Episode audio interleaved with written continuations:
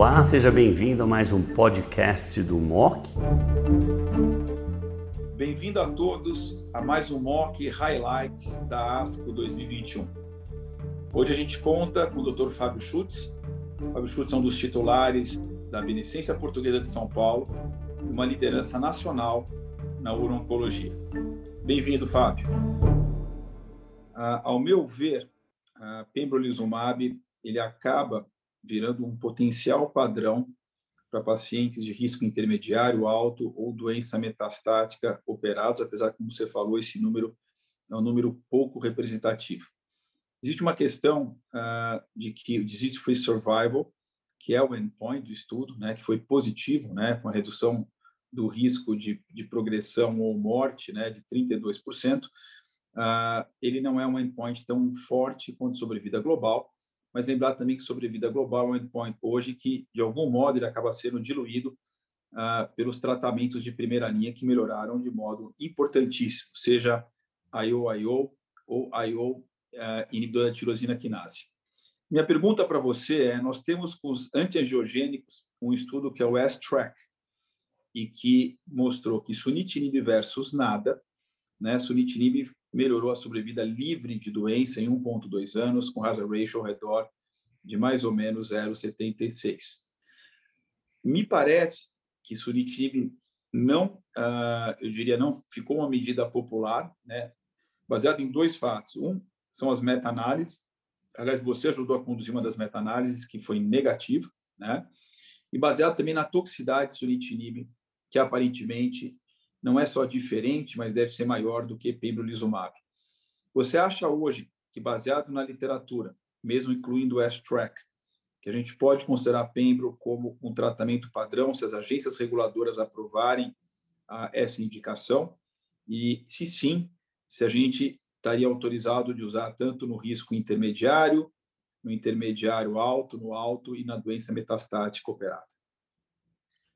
Fernando, essa é uma excelente questão e eu acredito que sim. Eu acho que tem várias diferenças em relação aos estudos de inibidores de tirosina quinase. Eu acho que os, a, a, tentativa da utilização dos inibidores de tirosina quinase no, no, no, cenário adjuvante, ela já foi bem explorada, então a gente tem muito mais experiência hoje do que a gente tinha no começo. Eu diria que se a gente tivesse hoje com o estudo S-Track, a primeira publicação mostrando um benefício, a gente também estaria ficando entusiasmado com o uso do sunitinib, de acordo com os resultados do S-Track. O grande problema do que aconteceu com o S-Track é que a gente tem já vários estudos. A gente tem o estudo com o Ashur, com o sorafenib e sunitinib, tem o Protect com pazopanib, tem com axitinib, ou seja, tem, tem o Source com sorafenib, todos esses estudos negativos. Então, eu acho que o entusiasmo do uso de inibidores de tirosina quinase caiu bastante. E importante também que o sunitinib, a curva de sobrevida global do estudo S-Track não tinha um direcionamento para o lado certo do sunitinib. Então, uh, e tinha o perfil de toxicidade bastante adverso do sunitinib. Então, uh, eu acho que essas são as grandes diferenças uh, do pembrolizumab. Eu acho que existe um entusiasmo muito grande para utilizar o pembrolizumab. Acho que a qualidade de vida dos pacientes, os eventos adversos, o grau de ganho da sobrevida livre de doença e o lado certo da sobrevida global, eu acho que fala a favor disso.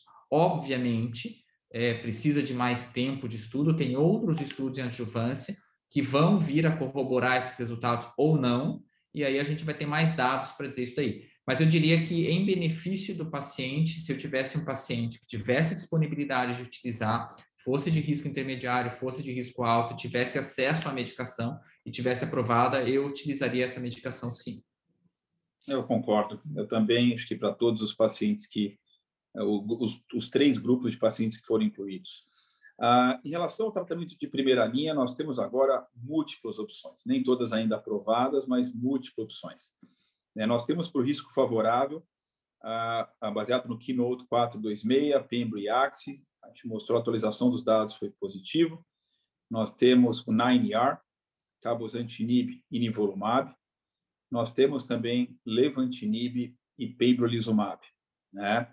E, e nós temos também a, a combinação de axitinib e avelumab, só que essa, diferente dos três primeiros estudos, não mostrou ganho de sobrevida global ainda, só sobrevida livre de progressão, gente não tem nenhum dado de sobrevida global. No risco intermediário desfavorável, temos essas três combinações que eu mencionei. Primeiro, além de avelumab e axitinib, mas também IP e nivo, né, que na população de risco favorável não se mostrou benéfica.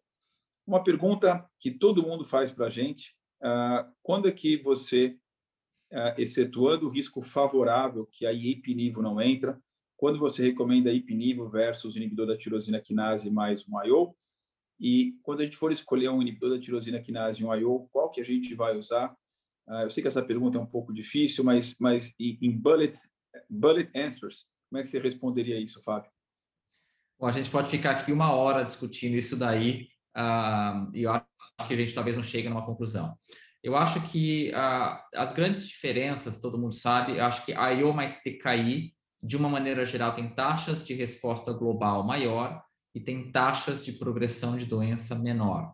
Então, para aqueles pacientes que você precisa de uma taxa de resposta, ou tem um volume de doença muito alto, que você não pode arriscar uma progressão de doença, eu não tenho dúvida que é melhor fazer um IO mais TKI.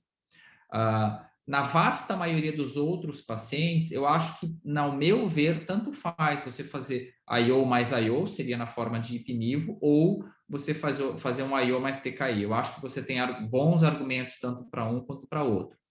Coisas que fala favorável de ipinivo, por exemplo, eu acho que uh, não tem a toxicidade crônica do TKI, uh, ah, que é relevante no longo prazo para os pacientes, a qualidade de vida nos estudos que eu mostrei a atualização do Clear. Então, a qualidade de vida de ipinivo versus sunitinib foi claramente superior à qualidade de vida do sunitinib. Um dos estudos de IO mais TKI mostrou frente ao sunitinib.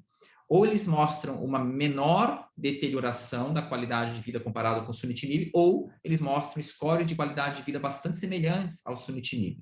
Então, se a gente pensar nesse ponto de vista, talvez ipinivo fosse uma boa opção nesses pacientes. Do, por outro lado, ah, apesar de não estar aprovado ainda ah, no tratamento dos pacientes, ah, o Pembro e Lenva foi a maior taxa de resposta, glo resposta global e resposta completa observada até hoje, taxa de resposta completa da ordem de 16%, que a gente não vê isso em nenhum outro estudo. Então, eu acho que a gente precisa de mais segmento e tudo mais, e vai ter grandes estudos comparando essas estratégias no futuro. A gente participou aqui do nosso centro, felizmente, do estudo Cosmic 313, que comparou o ipinivo versus ipinivo e cabo.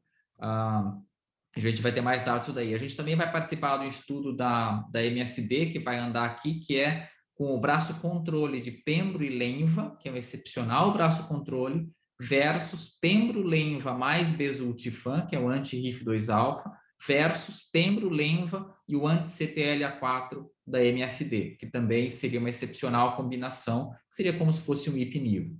Ah, então, eu acho que a gente está tendo, eu diria, como você comentou no início, ah, uma, uma, era dourada do tratamento de primeira, primeira linha do câncer de rim.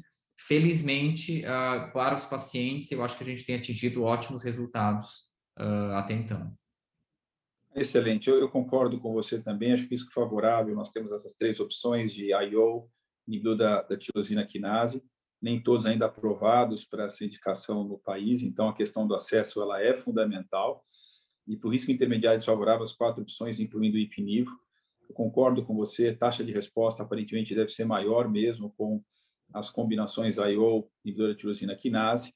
A taxa de resposta completa aparentemente, numericamente, era maior que o Impiniba, apesar de todo o cuidado de comparar estudos diferentes, mas como o Fábio mencionou, Lenva e Pembro, né, aparentemente, coloca a taxa de resposta completa num patamar muitíssimo alto, as custas de toxicidade, mas interessante que o Fábio mostrou é que critérios de qualidade de vida não foram piores, até alguns melhores, o que me surpreendeu uh, em termos uh, do resultado da toxicidade dessa, dessa combinação. Muito bom, Fábio, eu te agradeço uh, e que na próxima ASCO a gente esteja discutindo tudo ao vivo e a cores, né, nos, nos trabalhos que vão ser apresentados. Muito obrigado. Se Deus quiser, Fernando, muito obrigado e até a próxima.